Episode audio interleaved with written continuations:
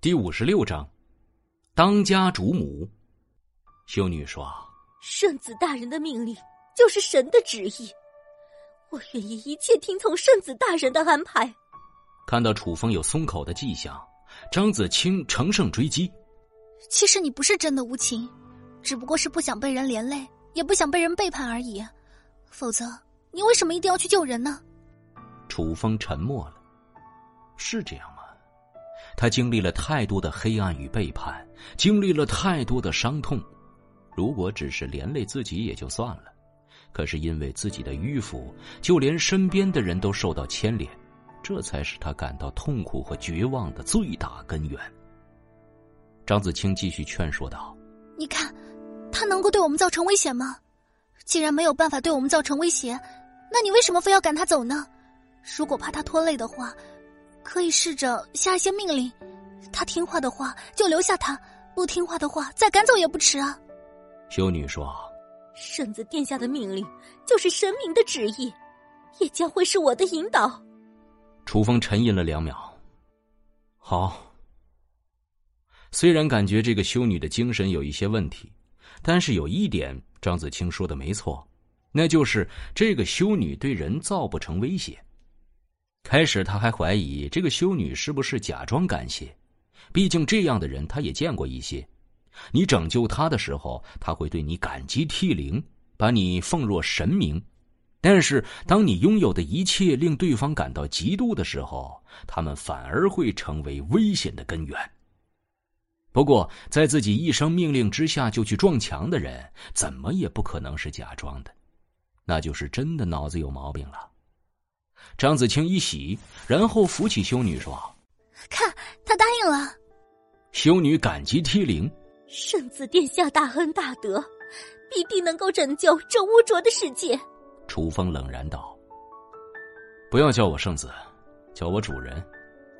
还有一件事情，不要再在我面前提到神明，不然的话，我就提前送你去见你的神明。”修女说。主人的命令，我一定遵从。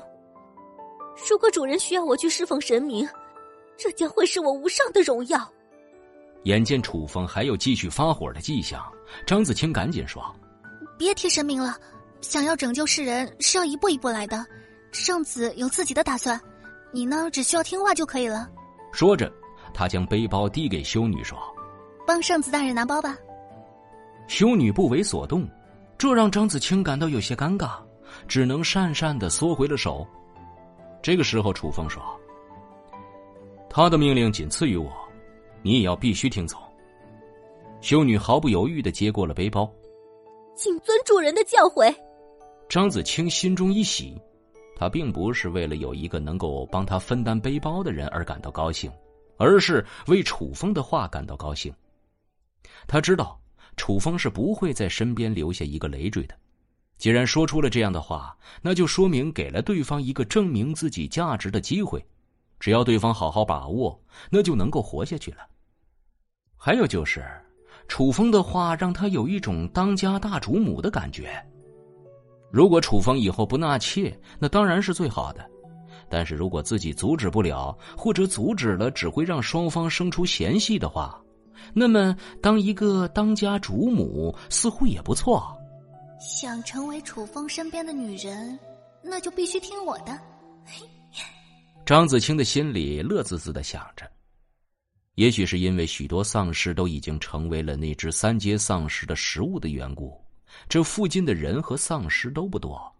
楚风很快就找到了一个比较完好的车辆，熟练的破坏钥匙孔，然后进行线路嫁接之后，车子缓缓发动。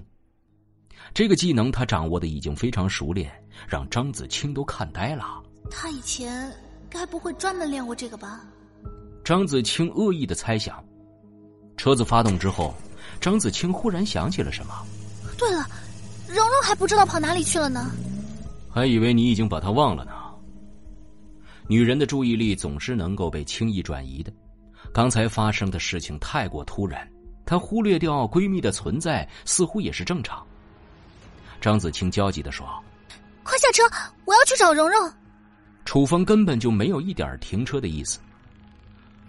之前遇到危险的时候，可是他先抛弃你的。如果你现在选择下车的话，那就不要再上来了。张子清沉默了，他想起了之前丧尸出笼的时候，杨蓉蓉果断的逃跑，根本就不带一点犹豫的场景。无论是楚风自己这个闺蜜，还是刚刚被他找到的依靠，似乎都没有被他放在心上。只要能够逃出升天，那就什么都可以放弃。是，他在高中时代一直保护自己，也是他之前教导自己如何拴住楚风的心。只是在面临危险的时候，他选择了逃避。他知道楚风是不会容忍一个抛下自己的人的，于是他说：“楚风，我不去找他了。不过他也只是想逃命而已。如果下一次遇到他了，能不能不要杀他？”他知道。楚风杀性很重，于是就下了这么一个预防针。楚风嗯了一声，嗯，如果有机会遇到的话。汽车行驶的途中，张子清和修女一路都在聊天，化解着尴尬。对了，我还不知道你叫什么名字呢。修女的眼中似乎闪过了一阵迷茫。我好像忘记了，我每天都在歌颂神明。引导人们向善，最终连自己的名字都忘记了。张子清秀眉微蹙，那我该怎么称呼你呢？对了，看你的样子，应该不是我们华夏人吧？那我就叫你小溪吧。修女虽然也是黑发黑眸，但是鼻梁高挺，眼窝深陷，带着明显的西域色彩的特征，明显不是华夏人。修女一脸虔诚的说。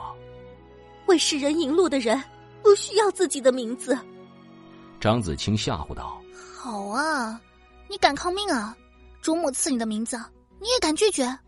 修女立刻说：“被主母赐名是我的荣幸。”就在这时，突然一阵急促的刹车声，让车内的人都禁不住的前倾，撞在了前面的座椅上。不过好在座椅比较软，并没有造成什么伤害。有危险。张子清立刻警觉了起来，楚风的车技可是非常好的，一旦发生了这种情况，那就说明一定有车辆无法甩掉的危险降临了。下车！楚风一声令下，然后率先跳下了车辆。张子清走下车子，然后倒吸一口凉气。前方的路面已经被完全破坏，四处散落的汽车零件。似乎被什么东西直接撕成了两半，火焰灼烧和冰封的痕迹，到处都是坑洞和塌陷的路面，以及地上形形色色的尸体，似乎见证了这里刚刚经历了一场惨烈的大战。